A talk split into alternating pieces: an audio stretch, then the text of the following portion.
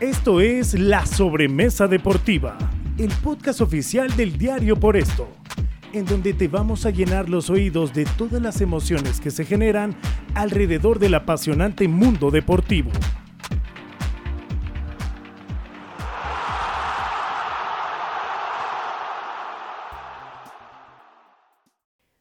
Bienvenidos a Sobremesa Deportiva del diario Por Esto. Yo soy Alina Arnott, Daniel Montes de Oca. Este es nuestro podcast deportivo y estaremos hablando eh, en esta edición de la polémica de lo que existe actualmente en la selección mexicana en torno a su entrenador y también a varios jugadores. Pero bueno, a meses del Mundial, a muy pocos meses de que arranque el Mundial de Qatar, el Tata Martino. Ya hay gente que ha empezado a decir ¿Se debe ir el Tata Martino o se debe quedar?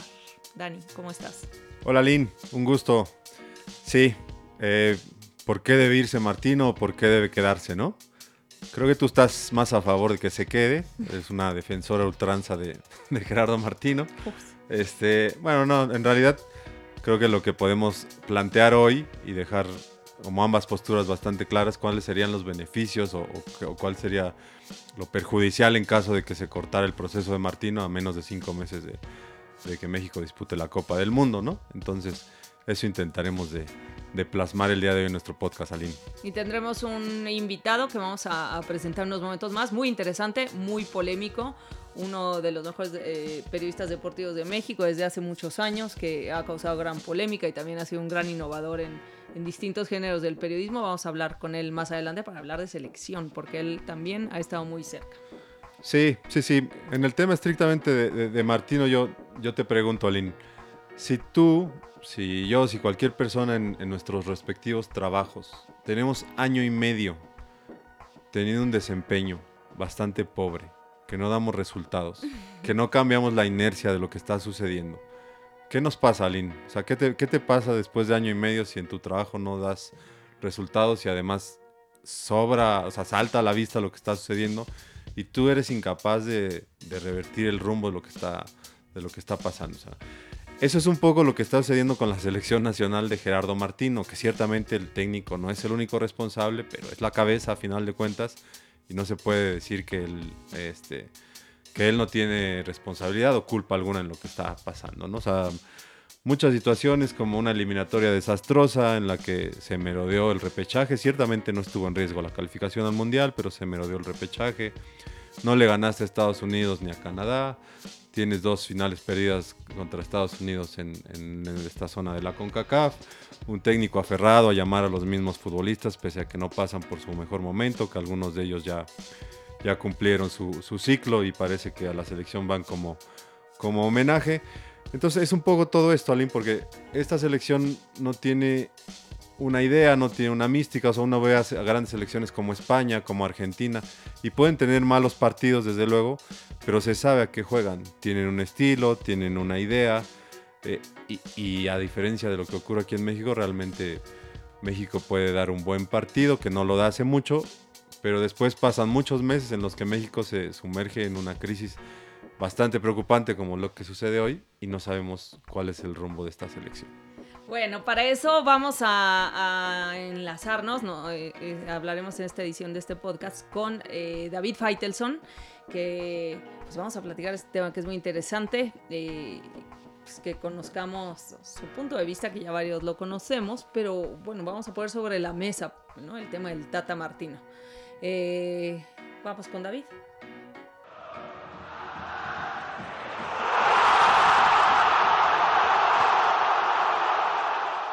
Gracias, David. Pues eh, bienvenidos a Sobremesa Deportiva del diario Por Esto.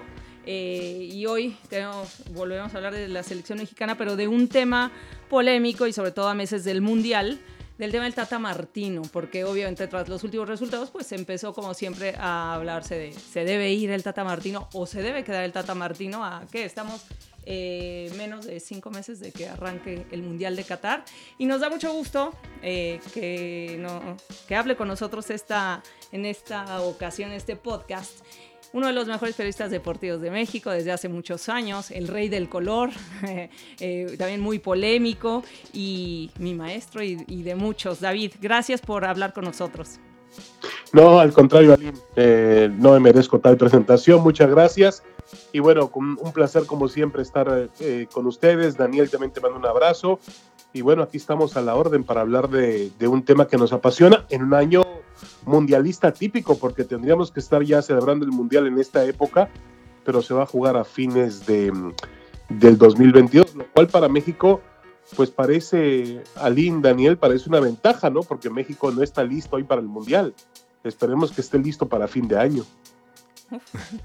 Exacto, David, muchas gracias, mucho gusto, David. Eh, aunque a final de cuentas, en anteriores ediciones mundialistas, parece que México tampoco, tampoco llega listo, ¿no? O sea, por lo regular no existe un, no existe un hilo conductor entre lo que hace la selección mexicana previo a una Copa del Mundo, ya, llámese eliminatoria, Copa Confederaciones, amistosos, etcétera, a lo que posteriormente esperamos y llega a suceder en, en un, mundial, ¿no? No existe una continuidad de que digas, ah, la selección viene jugando muy bien, hizo una eliminatoria brillante, pasó caminando, o salvo excepciones, aquella con, con la Volpi y con Osorio, que tampoco sufrió, sufrió de más para llegar, pero después se generan siempre las dudas y los cuestionamientos, como, como, está, como está el panorama en esta situación.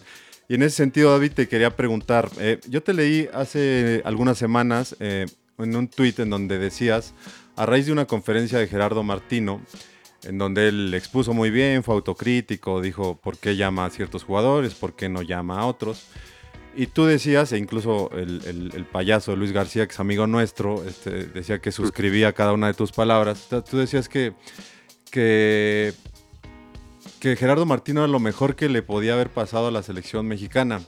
Yo te pregunto, si está la selección como está, Gerardo Martínez es lo mejor que le pudo haber pasado a la selección mexicana, entonces, ¿qué sería lo peor, David?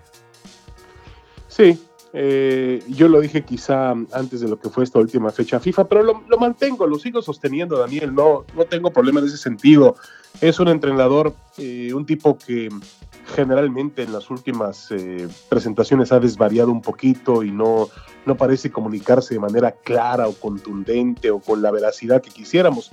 Pero para mí es un gran entrenador de fútbol, el currículum que tiene Martino, porque lo más fácil es decir, Martino fracasó con la selección argentina porque no ganó finales o porque su, su pasaje por el Barcelona fue eh, gris, sombrío. Sí, bueno, pero, pero hay que llegar, hay que tener algo para dirigir al Barcelona, o para dirigir a la selección argentina, o para dirigir a la selección de Paraguay en un mundial. Para mí es un muy buen entrenador de fútbol. Yo siento que el fútbol mexicano tiene prohibido desperdiciarlo y, de alguna manera lo está haciendo, está desperdiciando la era de Gerardo Martino.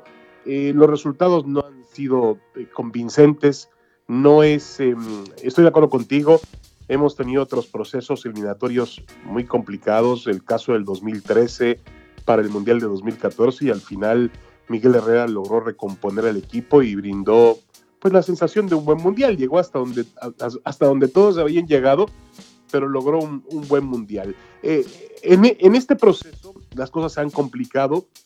Yo creo que nunca estuvo en juego realmente la clasificación de México al mundial. Vamos, el área de CONCACAF te permite todo eso, pero perdiste con Estados Unidos dos partidos consecutivos con Estados Unidos, una final. Bueno, perdiste tres partidos. perdiste la final de la Liga de Naciones, la final de la Copa Oro y perdiste la eliminatoria en Cincinnati. Perdiste tres partidos con Estados Unidos. Eh, pierdes con Canadá en Canadá y además eh, Canadá te da un juegazo en el Estadio Azteca. Y otros más, por ahí Panamá también viene a darte un juegazo en el Estadio Azteca. Eh, es evidente, tampoco puedo tapar el sol con un dedo, que el, proceso de Gerardo Martino se ha atrofiado, que han perdido la memoria futbolística, que no vamos a ninguna parte. Eso es, eso es una realidad. Pero también diré en descargo de Martino que, por ejemplo, veo una baja sensible y terrible en el nivel de los futbolistas. Es increíble cómo han perdido el, camino. Y no solamente con la selección, ¿eh? no solamente es culpa de Martino, cómo los acomoda en la cancha o qué les manda hacer, también con sus propios clubes. No hemos visto al Jiménez de antes tras la colisión que tuvo. Héctor Herrera, pues sí tuvo un año muy, muy interesante, pero eh, hasta ahí nada más, terminó siendo banca el Atlético de Madrid, el Tecatito Corona llegó al Sevilla, pero no ha sido el jugador que todo el mundo espera que sea en la Liga de España, el Chucky Lozano se le ha pasado mucho tiempo lesionado, cada vez que venía con la selección se llevaba un golpe terrible, jugaba muy atrabancado, se le veía como ansioso, yo no puedo tapar el sol con un dedo. La, la gestión de Martino hasta ahora no apunta a nada bueno, eso está claro. Pero también Aline y, Daniel hay que recordar que Martino fue, fue traído al fútbol mexicano no para ganarle a Estados Unidos, no para ganarle a Canadá, no para ganar la Copa Oro, no para ganar la Liga de las Naciones de la CONCACAF, ni tampoco, yo diría, hasta para calificar sin problema al Mundial. Fue traído para trascender en un Mundial de fútbol. Y ahí es donde esperemos que lo demuestre.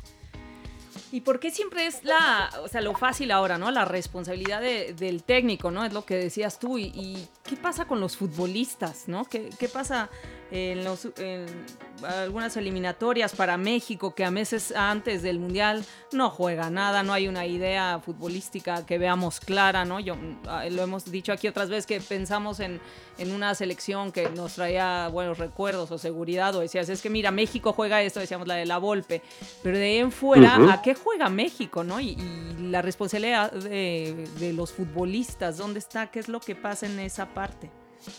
Sí, hay, un extravío completo, Aline. Eh, en un momento del proceso de Martino al comienzo, sí parecía existir una idea clara de lo que quería México. Después se fue perdiendo, se fue desvirtuando, eh, tener el dominio de la pelota, salir siempre con el balón dominado, eh, tomar los riesgos que hay que tomar, incluso cuando te presionan en la salida, tirarle la pelota a Guillermo Ochoa y, casi casi rezar para que no, no vaya a fallar, aunque Ochoa ha mejorado mucho con, con, el, con los pies, hay que decirlo. Pero después, ¿qué seguía? tocar el balón de un lado hacia otro, en pases intrascendentes, en tocarlo de forma lateral y no profundizar, no, no, no tener la capacidad de un jugador diferente o de alguien que te cambie el partido. Quizás sea el Chucky Lozano, pero tampoco puedes depender totalmente del Chucky, que también lo vimos desesperado eh, cuando enfrentó a los Estados Unidos o a Canadá. Insisto, un, jugador de, de, un gran nivel, pero también lo he visto últimamente ansioso. El Tecatito, el Tecatito es más Tecatito que nunca cuando juega con la selección, es pequeño, como que tiene una capacidad para jugar de manera diferente y no entrega los resultados Jiménez está, está mal después de, no ha sido el mismo después del impacto. Yo creo que estamos de acuerdo, Aline y Daniel, en que es un milagro que él eh, hubiese regresado a las canchas, ¿no? Más allá de, del nivel o no que no ha podido tener desde aquella, aquel impacto de David Luis. Y bueno, los demás, Herrera, yo creo que Herrera se supone que tiene que ser el jugador diferente. Eh, Edson Álvarez sí es un jugador que cumple en Europa, cumple con el Ajax, pero con la selección pues cumple también, no pasa nada con él. Andrés Guardado se ha hecho muy veterano y así vamos contando por posición por posición. Los laterales, eh, Jorge Sánchez, em, de alguna manera eh, también comete muchos errores. no, no le veo a esta selección mexicana de fútbol realmente las herramientas para trascender en Qatar. No existen. Ahora, eh, Daniel contaba que han ocurrido, pues, eh, no milagros, pero sí situaciones inesperadas de una selección que, no llega bien y que termina convenciendo. Yo creo que lo de México no es el quinto partido. Lo de México es dejar sensaciones diferentes. Por ejemplo, la selección del 2014, la de Miguel Herrera que pierde en Fortaleza con Países Bajos, deja una sensación diferente a la selección de Osorio de hace cuatro años en Rusia, que después de ganar los alemanes va de lo sublime a lo ridículo, eh, casi no compite con Corea, lo golea Suecia y al final no termina ni metiendo las manos con Brasil. Por eso, y tú hablabas, eh, Aline, de la selección de la Volpe del 2006, quizá la del 2005 de la Copa Confederaciones, que dejaba otro tipo de sensaciones. Para mí lo de México, más, insisto, que buscar eh, un cierto lugar en un campeonato mundial es una cuestión de sensaciones, de, cómo juegas, qué intentas, qué tienes para mostrar al mundo de tu fútbol. Y hoy en día eh, el proceso de Martino en ese sentido está muy atrasado y como tú bien decías, queda muy poco tiempo por delante. En ese sentido, David, no hay cierta contradicción quizá en el sentido de que lo, lo que la gente quiere a final de cuentas es que su selección eh, supere esa, ese famoso, eh, esa famosa barrera de los, de los octavos de final, ¿no? Y pareciera que Pareciera que aferrarse a, esa, frase, ese, dicho de, que México se crece ante los grandes y de que este, siempre en los grandes escenarios México puede competir de tú a tú y todas esas historias ciertamente eh, que tienen un grado de verdad, pero también bastante trilladas y hasta cierto punto eh, baratas.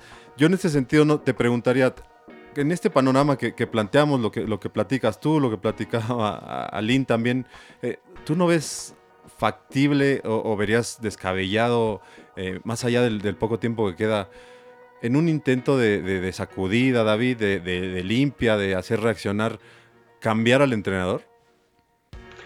Mira, hay mucha gente que cree que Daniel que es una opción, para mí no es opción, queda muy poco tiempo por delante, no queda nada. Aline hablaba de cinco meses, sí, pero cinco meses para quién?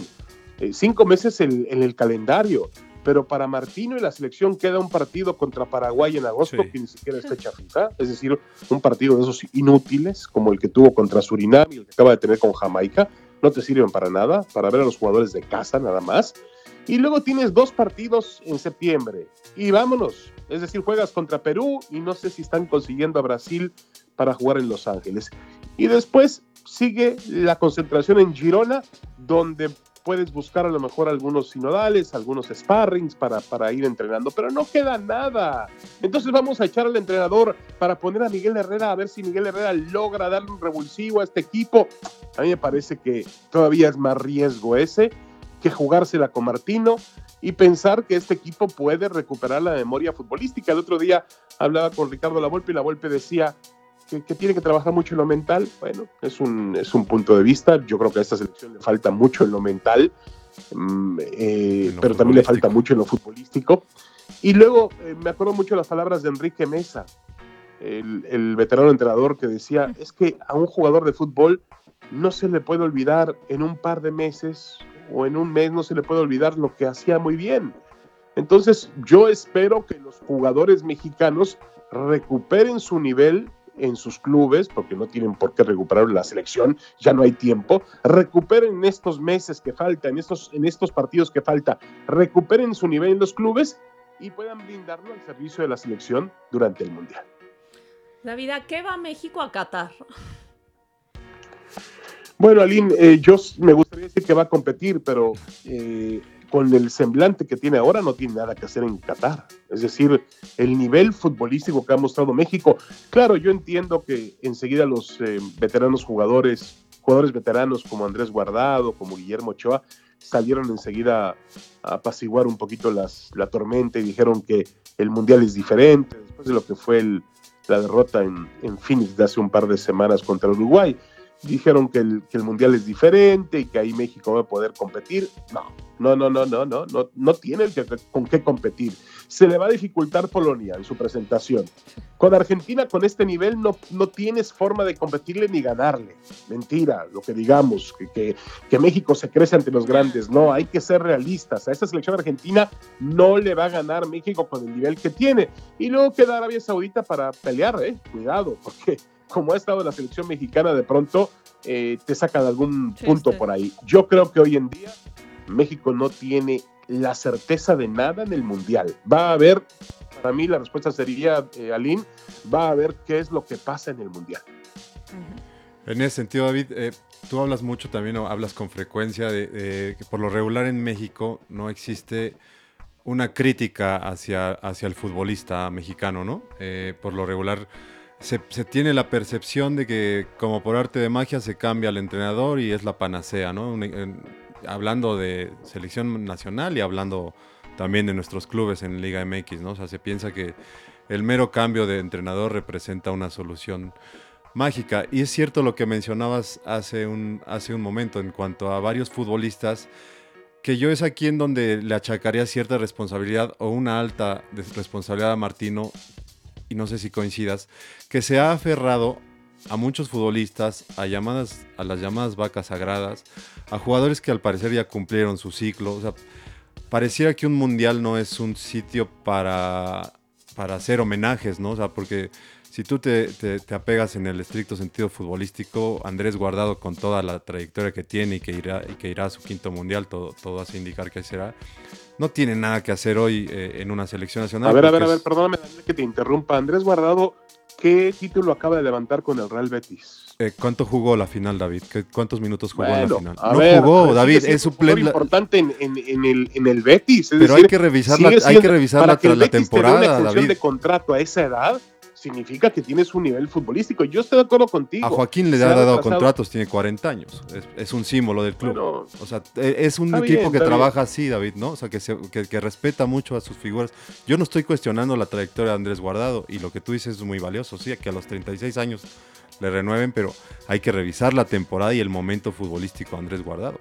Prácticamente no jugó prácticamente no jugó en la temporada. Entonces, sí. No, está bien. A ver, pero también, eh, Daniel, ¿hacia dónde vas? Porque estoy percibiendo que vas a ir a decirnos que ah, le han faltado convocar a otros jugadores a esta selección. Y la verdad yo no lo veo así. Yo no, yo no creo que, de pronto si llevas a un Pitigón, si llevas a un Alan Mozo, si llevas a quien más te gusta, algún jugador por ahí que tuvo a, bueno, este jugador del, Víctor Guzmán, el Pocho Guzmán. Sí, Eric Lira en su momento. correcto, Lira. Si llevas a Chicharito Hernández, ¿tú crees que esa selección va a cambiar? No, no, no. no, no, en, ese sentido no, porque eh, eso también eh, se ha dicho mucho. Eh, yo se lo he escuchado mucho a, Luis García, que es un amigo tuyo y también nuestro. O sea, México, no tiene, México no tiene un futbolista que por sí solo te, te cambie la cara y que tú digas, llamamos a este y nos va, ¿no? Nos va a revolucionar y demás. No, en ese no iba hacia allá, David. Es más bien el tema de. hay un ejemplo reciente, el chico este de, de, Pachuca, Chávez, puede ser Luis Chávez, que resultó, o sea, el cuate no figuraba y, y hoy, hoy, al parecer, eh, tiene ahí bastantes puntos para meterse, ¿no? En una lista de 26 de pronto esos ejercicios me parece que no los hizo tanto Martino. ¿no? no acabó de hacer el recambio entre los, entre los chavos que ganaron el bronce en, este, en Tokio, porque los llamaba algunos de ellos, pero no los ponía a jugar. Y acabar de hacer esa mezcla entre, entre, entre los veteranos de la selección que todavía les alcanza para este mundial, como es el caso de, de Ochoa, que ahí puede haber cuestionamientos y lo, y lo que se diga, pero difícilmente puedes decir que, a Ochoa le están regalando ¿no? un llamado a selección, y mucho menos una titularidad. Pero por, el, por ejemplo, el caso de Alexis Vega lo llamaba y no jugaba. Córdoba después este, desapareció. El chico este Montes, el, central de, Rayados, parece que, que él es de los pocos que logró consolidarse y que hoy apunta a ser titular en la, en la defensa central. Más allá, más, más, más que iba hacia, hacia allá, David, no no a pensar que hijo de Martino tiene la culpa porque no ha llamado a Mozo. Martino tiene la culpa porque está aferrado a, no llamar a Chicharito. Que ahí además está en, todo su derecho, ¿no? Si hubo un tema de indisciplina y, el entrenador decide que no lo llama más, pues no lo llama más. Ese igual es otro tema que da hasta para otro podcast, ¿no? El, ya, bastante desgastado tema de, Chicharito Hernández. Pero iba más, más allá hacia eso, David, hacia a predicar por la, por la justicia deportiva, que es muy relativo esto de la justicia, pero ¿no sientes tú que no, no existe una competencia interna de pronto en la selección? O sea, Héctor Herrera sabía que podía pasar 20 partidos consecutivos en la banca del Atlético de Madrid y tenía su lugar seguro en la convocatoria y en la selección. También hablaste del Tecatito, pésimo momento y también seguía siendo llamado y también seguía siendo titular. Y así como enumeraste, nos podemos ir uno a uno y es más o menos esa la tendencia, David. Sí, sí, mira, eh, Martino va, va a morir, esperemos que muera de pie, entre comillas, con su, con su grupo de jugadores. Eso es evidente. Él tiene un grupo de futbolistas en los cuales confía y en los cuales llama. Pero también eh, el otro día escuchaba a John de Luisa decir que esta última convocatoria, que fueron dos convocatorias ¿no? al mismo tiempo, una para la selección mayor, que jugó contra Nigeria, contra Uruguay y contra Ecuador, y la otra la selección B, que jugó contra Surinam y contra mm, Jamaica. Los 38 eh, jugadores, ¿no? Exactamente, 38, 40 jugadores. Que, que, que la, la, convocatoria era tan extensa porque había gran calidad en el fútbol mexicano. Hazme el favor. O sea, que tampoco, tampoco me digas que en el fútbol mexicano sobra, calidad y que de pronto hay 40 jugadores con la capacidad para ir a una selección mexicana. Yo creo que Martino, Martino es verdad, Martino ha ido con su gente, ha tratado de crear una base, una estructura en el equipo, puede ser que se haya equivocado, puede ser que le hayan faltado la capacidad para hacer un cambio generacional, tú lo decías muy bien, la, generación que ganó la medalla de, bronce en, Tokio, eh, pero bueno, este, a ver, yo sigo preguntando, esta selección, con estos nombres que tiene Martino, a pesar de que hay jugadores veteranos, a pesar de que hay, como tú le llamas por ahí, vacas sagradas, esta selección tiene que jugar mejor de lo que lo ha hecho. Tiene la obligación de jugar mejor y no lo ha hecho. Hay un, hay un, hay un, el otro día yo en Phoenix, por ejemplo, el primer gol de la selección de Uruguay, un tiro de esquina por, por derecha y va y remata Cavani y después, ¿quién? Vecino es el que la mete, si no me equivoco. Pero Cavani remata en una jugada a balón parado. Sí, solo. Cavani remata, pero remata un centro, Daniel, a media altura. Entonces enseguida decían las críticas, no, eh, error del señor Martino, porque eso se trabaja, eso se practica en la semana. Caramba, y los jugadores no son profesionales para decir, oye, vamos a marcar a Cavani porque es un jugador peligroso con la cabeza, eh, viene un, tiro a, media altura, tenemos que rechazarlo como de lugar, coloca a Raúl Jiménez por acá, a ver si todavía puede rematar y echar la pelota hacia afuera. No, también los jugadores están desconcentrados, no están en su mejor nivel. Entonces yo digo, bueno, sí, Martino se ha equivocado, pero también hay que reconocer que los futbolistas mexicanos han, han bajado generalmente lo más fácil en el fútbol mexicano, no sé si en, otros, eh, en otras ligas o, perdón, fútbol del mundo, lo más fácil es el entrenador. Ese es el que está mal. Hay que echarlo a él y se va a remediar todo. Bueno, en este caso, yo creo que el entrenador tiene, sí, su participación, pero también la tienen los futbolistas, que han dejado muchísimo que desear y que además generalmente no les gusta que México se les critique. Son a veces como que demasiado quisquillosos ante una crítica, les gusta estar, les gusta, como, como decía Menotti, o no me acuerdo qué entrenador lo decía, que, que México sales perdiendo un partido 4 por 0 y sales firmando autógrafos. No existe esa presión, no existe esa presión lamentablemente y el jugador pues se siente cómodo y no quiere que le digan absolutamente nada. Aquí ha fallado Martino y ha fallado también los futbolistas. Sí, totalmente. Y hace, eh, hace falta también esa parte de responsabilidad que también pues, están acostumbrados a, porristas, ¿no? A, que se les anime y a todo el tema de patrocinio y, que todo está bien y, van a buscar la forma de que todo el panorama triste de hoy o, o que no que no hay brújula para dónde, tú oyes a la gente afuera como cómo percibe a la selección si platicas con la gente, pero te apuesto a que un mes antes va a estar todo, todo el clima otra vez eh, de esperanzador como suele pasar con esta selección, ¿no? De, que se vende muchas ilusiones para la gente y es lo que los futbolistas saben. Ah, porque es un negocio, Aline, eso es claro, el negocio va adelante, yo... Eh, ya, ya una vez que se cumplió el cometido de la eliminatoria, ahora el negocio está en marcha y obviamente el Mundial es un gran negocio para el fútbol mexicano y, como siempre hay un desbalanceo, un desequilibrio entre la parte futbolística y la parte económica. Yo todavía estoy esperando, por ejemplo, un, un megaproyecto que nunca llegó de decir, señores, señoras, señores, en el 2026 vamos a llegar a las semifinales del Campeonato Mundial de Fútbol. Para eso hemos hecho, porque además haremos un mundial nuevamente en casa. Será el cuarto mundial en casa, porque jugar en Estados Unidos para la selección mexicana es como jugar en casa. Entonces, este, aprovechemos ese mundial para trascender. Pero no lo hubo, no hubo la capacidad de hacerlo. ¿Tú crees, ahora que hablabas de Jimmy Lozano, ¿tú crees que Jimmy Lozano no tenían que haberlo sentado en la banca con el Tata Martino para entender que iba a ser el hombre que tomara las riendas en el 2022 al terminar el Mundial de Qatar y que se fuera además eh, eh, hecho, eh, fogueando como un buen entrenador de fútbol, aprendiéndole con la experiencia que tiene el Tata. No lo sé, hubieran hecho, hubieran dicho, señores, vamos, que no se puede porque es un negocio. Vamos a tomar el Mundial del 2022 como un laboratorio, vamos a poner jugadores jóvenes para dejarlo todo listo para el 2026. No, no se puede hacer. No se puede porque las ventas pues bajan. Y como decía Lina, hay que inflar el globo y ahora hay que, ahora hay que realmente generar expectativas y mantener vivo el sueño, un sueño irreal, una ilusión irreal en los aficionados mexicanos. Esta selección no tiene demasiados argumentos futbolísticos, no, vamos, no tiene argumentos futbolísticos para ilusionar a nadie. Pero ahora entró la maquinaria del negocio y el negocio se encarga de llevarla.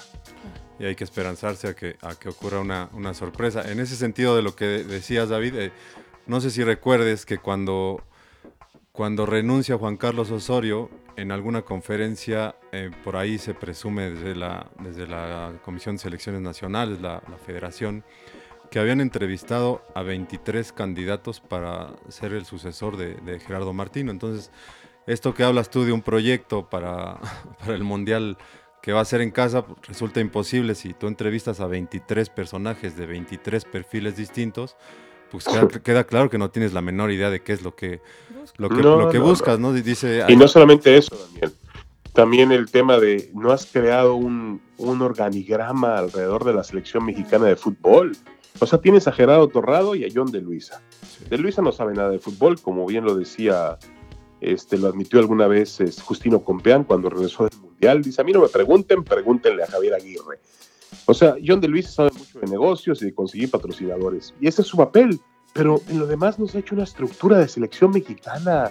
Alguien que pueda llamar al Tata Martino y sentarle en la mesa y decirle, a ver, Tata, ¿A qué estamos jugando? ¿Qué tipo de estilo tenemos? ¿Por qué no has llamado a tales futbolistas? No hay nadie que pueda hacer eso. ¿Quién lo podría hacer? Pues Mejía Barón, lo podría hacer La Puente, lo podría hacer Tuca Ferretti, sí, lo sí. podría hacer La Volpe, lo podría hacer Enrique Mesa, lo podría hacer Bucetich. Realmente crear alrededor de la selección mexicana de fútbol un gran organigrama. No lo han hecho, no les importa, tienen a Gerardo Torrado ahí. Y bueno, yo no sé quién le pide cuentas a Martino supongo que será Torrado. Pero Torrado, pero Torrado se dedica a aplaudirle, David. Hace poco, no sé si a ti te, te, te, te causó la misma impresión. O sea, resulta increíble que con todo esto que está viviendo la selección, el panorama que tiene, que la gente pide la salida de Martino cada, en cada partido de la selección, Torrado, Torrado sale, sale, a decir que le parece una opción muy viable y muy interesante renovar otros cuatro años a Martino. O sea, en una declaración absolutamente inoportuna porque la situación no está como no, para hablar, ¿no? Como para hablar de eso. En su momento no, lo hicieron, no, lo hicieron con Osorio, ¿te acuerdas? Tienes que decir, oye, vamos a esperar el Mundial. Claro, de ahí y una dependerá. vez terminando el Mundial, analizamos qué tal si México se queda en la primera ronda. Entonces, ¿con qué cara va a claro. renovar al Tata Martino? No habría forma, no regresa. Eh, Torrado. No regresa a México, Martino, si, si, lo eliminan. Seguramente no va a regresar, seguramente no va a regresar. Pero eh, a lo que yo voy es que en un momento dado sí parecía un, un eh, un plan ambicioso tener a Martino hasta el 2026, pero lo hubieras hecho desde el principio. Hubieras Bien dicho hecho, lo que te dije hace un rato, un plan ambicioso. Sí. Vamos a tener a Martino, vamos a tener al Jimmy Lozano, vamos a avanzar para probar jugadores, vamos a desarrollar a este chico Flores, vamos a terminar de desarrollar a Laines, Aguirre, sí, otros jugadores que tenemos por ahí, ¿no? Kevin Álvarez, que, claro. que son el futuro del fútbol mexicano. Pero no hay esa capacidad porque no hay tiempo, no hay paciencia. Aquí se impone vender el mundial y vender el mundial significa, pues es un mundial de televisión, donde sabemos muy bien que tanto Televisa como TV Azteca, pues aprovechan para vender mucho alrededor del mundial, también otras empresas, ¿no? No, no, estoy diciendo que solamente Televisa y Azteca, también ESPN, Fox y otros medios también se aprovechan para poder lograr vender eh, en un mundial porque los clientes están interesados en el fútbol, eh, por encima de otro tipo de prioridades. Y se vive al día, ¿no? Pues de, de, eso se trata, de al día. Ya después vemos que planeamos, que Exactamente. no se ve un proyecto, no se ve nada a largo plazo, no se ve un estilo de algo a lo que se, se ve a México, puede jugar a esto, vamos a tratar de desarrollar esto. No, no existe ni. Y buen punto lo que dices, porque sería interesante, a lo mejor Qatar ya está aquí encima, pero pensar en el del 26, ¿por qué no? no? Eh, siendo México uno de los anfitriones, ¿por qué no eh, pensar en algo interesante para entonces, que aún así tampoco escribiera tantísimo tiempo como hacen otros países con, con proyectos bien estructurados, pero ni eso, ¿no? Es como vamos a pasar el, el hoy, a ver, y ya sí, mañana. Como se hace todo en el Sí. fútbol mexicano, ¿no? Este, vivimos de ese tipo de, de Bueno, pero hemos tenido un común denominador durante 60 años. El mismo grupo ha estado al frente de la selección mexicana de fútbol prácticamente. Entonces, este, pues yo no sé por qué no han encontrado los métodos para que mm, el aficionado mexicano tenga el fútbol que realmente merece. Eh, el aficionado mexicano, tú lo conoces bien, Aline, Daniel, es un aficionado apasionado, va a los estadios aquí en México, gasta en la playera, consume cervezas, consume otro tipo de cosas. En Estados Unidos la selección es otro tipo de negocio maravilloso en un mercado diferente, con otro tipo de poder adquisitivo. Realmente tenemos una, una decía yo el otro día, la gallina de los huevos de oro. Pero eh, también tienen que entender ellos que nadie se identifica con un perdedor. Y si esta selección va a hacer un papelón, todo hace indicar que esta selección va a tratar de emular, y espero que no superar, bueno, es imposible superar, la primera ronda de Argentina 78, ¿no? Donde extrañamente, eh, ya me estoy yendo mucho tiempo hacia atrás, pero porque Aline y Daniel pues no, no, no habían nacido todavía, pero en, en, Argentina 78, eh, la selección de José Antonio Roca llegaba con una, precedido de una gran, gran gira, llegaba realmente con resultados sorprendentes, y bueno, yo me acuerdo los planes que se hacían para ese momento. México jugó con Túnez, con Polonia y Alemania, ¿no? Sí. Entonces este, se decía, se empata con los alemanes, se le gana a Polonia y se golea a Túnez. Lo de cada mundial. Bueno, al final se perdieron los tres partidos y, además este, se llevó por ahí una goleada estrepitosa contra, contra Alemania. Yo creo que en este momento las, realmente la valoración que podemos hacer de la selección mexicana de fútbol no es nada positiva. Pero bueno, eh, esperemos creer en ese tipo de, como dijo Daniel, para mí son leyendas urbanas de que México, cuando tiene enfrente otro tipo de selección, compite de forma diferente y demás.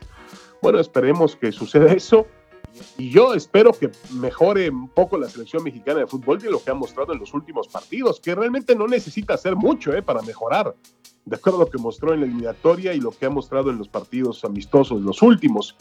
Yo creo que eh, en eso radica la esperanza del fútbol mexicano, porque el tema de los milagros, eh, Aline y Daniel, cada día existe menos en el fútbol y en el deporte profesional. Cierto, es, es, es un año y medio eh, es un año medio bastante oscuro de la, de la selección. A finales del, del 2021, en un, en un, ejercicio de autocrítica, Martino reconoció que, que había sido su, su peor año el, el, pasado al frente de, la selección. Lo preocupante es lo que estamos hablando ahora, que en estos seis meses que, que, llevamos de 2022 no, no, no, no, se ve que haya existido una, una reacción, un, un, un, ¿no? un golpe de timón, algo que haya provocado realmente que esta selección pueda... Eh, pueda reaccionar. Y, como dices, David, estamos un poco esperanzados a, que en la Copa del Mundo, digamos que, eh, eh, lleguen futbolistas en, mejor nivel, que, por lo, que de entrada jueguen ¿no? los que están en Europa, porque creo que quitando a, Edson Álvarez y ahora que ya va a volver Néstor Araujo, eran los únicos con continuidad, si no me equivoco, porque por ahí, como dice el Chucky, se la pasa mucho lesionado. En el Napoli no ha acabado tampoco de ser un titular indiscutible ni con el anterior técnico Gatuso ni con el ni con el actual Spalletti. Entonces eh, por ahí es un poco a lo que a lo que nos esperanzamos y, de pronto suena como que criticar a la selección mexicana te hace no tú, lo viste muchos años no te hace mal mexicano y deseas el mal y después eh, si le llega a ir bien pues hasta te lo hasta te lo echan en cara como si uno deseara que le fuera mal.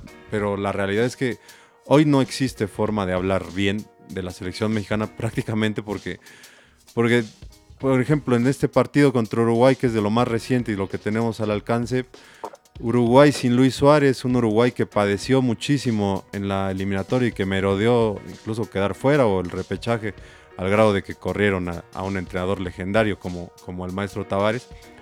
Ese Uruguay te exhibió de fea manera, o sea, un Uruguay de, que es segundo escalón mundial hoy en día, más, más allá de que sea una selección histórica y, campeona del mundo. Eh, entonces, si una selección de ese tamaño, te, que además perdió los dos juegos contra Argentina en la eliminatoria y Argentina es tu rival, pues ¿qué puedes esperar de cómo le ir a México en, en Qatar? ¿no? Ahí, en una, en una discusión tuya reciente con, con Hugo Sánchez, Hugo hablaba de, de prevenir un ridículo y, y yo no creo que Hugo desee, le desee mal a la selección, pero la realidad es que hoy, hoy en día creo que sí es lo, lo que se puede advertir que se ve más cercano, ¿no, David? Sí, sí, sí, sí. Yo, creo que, a ver, eh, espero que no, que no ocurra eso, que México no, no, no, no, no tenga que caer o no vaya a caer en una faceta ridícula. Digo, no lo creo, los partidos son eh, cada vez más cerrados en el mundo, ya no vemos esas grandes goleadas, pero hay otras formas de caer en ridículo más allá de los goles, ¿eh? es decir, tu actuación. A mí me parece que, por ejemplo, el último partido de México en un mundial contra Brasil fue un ridículo, porque no metió ni las manos, no, no compitió contra la selección brasileña en, en Rusia. Y, y, y, yo creo que finalmente este, México ah, va al mundial o ha ido al mundial.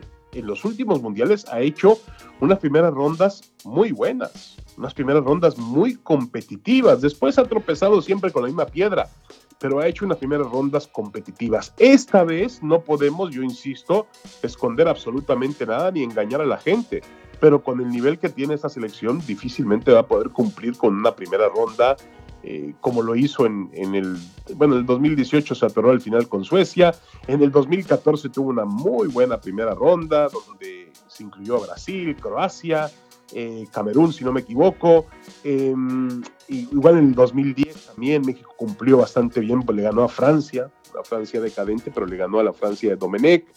Eh, en el 2006 también avanzó la primera ronda. Vamos, México se había convertido en un protagonista por lo menos de segunda ronda. Esta vez yo lo veo muy, pero muy lejano. Lo veo muy, pero muy lejano. Eh, estaba leyendo la declaración de, de Javier Aguirre que dice, hoy por hoy, en campo neutral, no somos inferiores a los argentinos. Bueno, a ver, con todo respeto, y Aguirre yo le tengo un gran respeto porque para mí es el mejor entrenador mexicano de la historia, por lo que eh, los riesgos que ha tomado de ir a Europa y los resultados que ha obtenido. Pero ¿a quién quieren engañar? ¿A quién quieren engañar? Hoy Argentina eh, se corre el riesgo de que Argentina deje en el ridículo futbolístico a México. Sí, se corre ese riesgo porque no ha mostrado condiciones una selección mexicana que además ha tropezado en el nivel de la CONCACAF, que es un nivel que obviamente está muy lejos del nivel que va a afrontar en la Copa del Mundo, incluso con Polonia y Arabia Saudita. Yo me atrevo a decir que habrá más nivel en esos dos partidos que en muchos o que en la mayor parte de los que afrontó en la CONCACAF. Ah, Entonces, este, eh, la realidad es que hoy, yo insisto, el panorama es muy sombrío, eh, está más, es más fácil pensar en una, en una primera ronda terrible, eh, vamos a llamarle de alguna manera fatídica, que pensar en que la selección pueda sorprender. Sí. está más cercano que México juegue tres partidos en Qatar a que juegue cinco, ¿no? Sí, bueno, y ojalá habría que ver cómo juega esos tres partidos, ¿no? Que eso yo insisto, ¿no? Este, que el ridículo puede ir más allá de los resultados, ¿no? Puede ir, el ridículo puede ir en tu for, en la forma en la cual te superan yo espero que esta selección mejore. Yo creo que nos queda el ediciente de que peor no puede estar, ¿no? Espero, espero que sea así. Ay, David, pues muchísimas gracias. Gracias por hablar con nosotros aquí en Sobremesa Deportiva de Por Esto.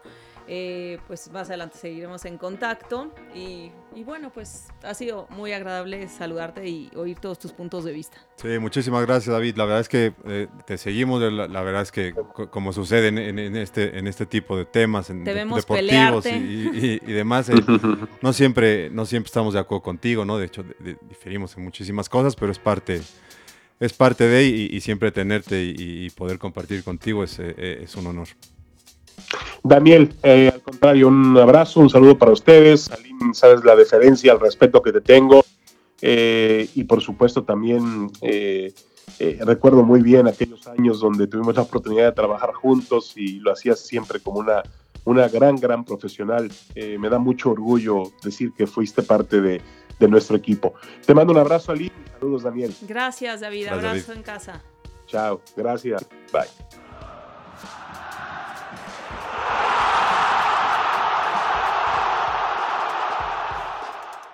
Muchas gracias por habernos acompañado en esta edición de la sobremesa deportiva.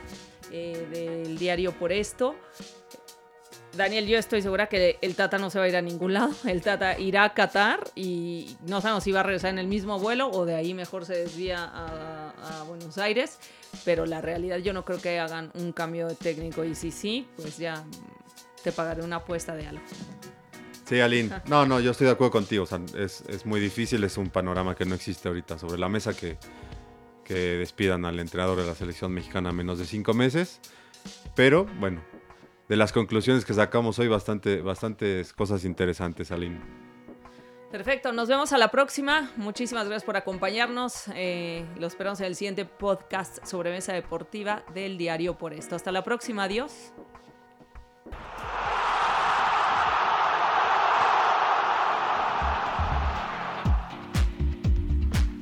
La sobremesa deportiva del día llegó a su final. Gracias por escucharnos en el podcast oficial del Diario por esto. Nos encontramos en la próxima sobremesa.